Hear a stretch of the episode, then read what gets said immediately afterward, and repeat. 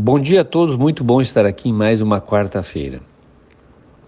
No ano de 2023, eh, muito falamos sobre inovação.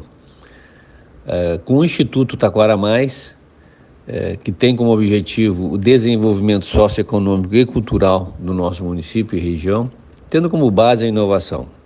Não a inovação ligada à tecnologia, e sim inovação de encontrar novas maneiras de atuar novos caminhos para obter os resultados. Tanto uh, no, no, dia a dia do município, na, nos projetos né, no, e na, na condução daquelas questões que envolvem desenvolvimento. E em, realizamos encontros, palestras, debates, é, é, e tivemos o nosso ponto alto no, no Taquara Summit. E agora, é, vendo uma matéria da Zero Hora do, do jornal, o informe especial, eu quero, é, quero traduzir aqui, quero ler aqui é, essa matéria que é bem, ela é bem curta, é, que mostra uma forma de inovar, justamente aquilo que nós falávamos uh, sobre inovação. Olha o que o judiciário está fazendo para inovar. Vou ler a matéria aqui. Onde, uh, o título eh, diz: Onde a justiça precisa chegar.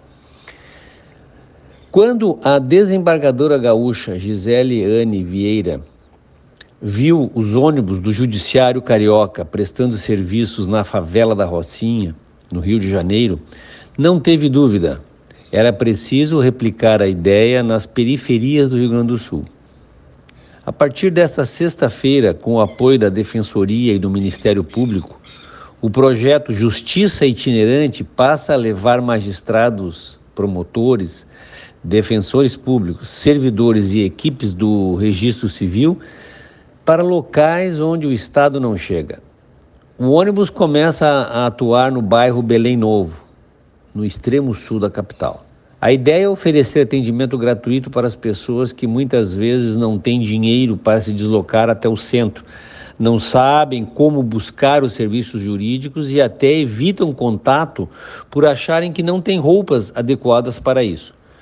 Com a novidade, será possível atender a uma infinidade de demandas eh, de uma só vez, desde casos de divórcio, guarda de filhos e pensão alimentícia até pequenas causas e emissão de documentos, como certidão, certidões de nascimento e casamento.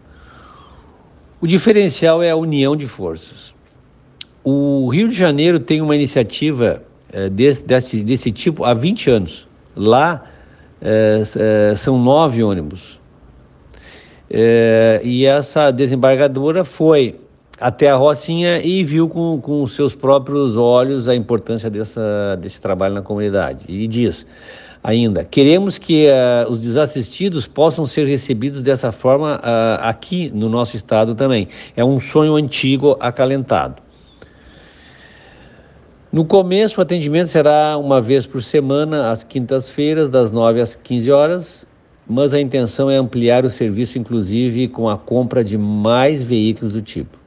Então vocês vejam que há maneiras de inovar. Né? É, quando nós falamos de inovação e união de forças, é bem é, foi, é, foi usado nessa matéria, ah, nessa fala da desembargadora, a, a, né, a frase união de forças. E é o que nós falamos sempre no Instituto, união de forças e inovação. Então, olha que inovação do Judiciário fazendo chegar até as periferias esse trabalho de atendimento. Então é isso, né? Que bom ver isso aqui, que nós podemos uh, usar, né? Nos inspirarmos nessa, nessa iniciativa para tantas outras questões uh, que, não, que não exigem uh, meios financeiros para isso. Isso não, exige, isso não exige gasto do, do né? um investimento do dos órgãos né, estaduais, municipais, federais, é, iniciativas privadas também, não é? isso não uh, fazer essa inovação, ela não depende de grandes investimentos, e sim de iniciativas mesmo, de querer fazer. Eu fico por aqui, gostei, tive né, a intenção de, de, compartilhar com todos essa matéria da, da, da essa coluna da Zero Hora, do Informe Especial, porque eu achei muito interessante, muito inspirador para todos nós. Um forte abraço e até a próxima quarta-feira.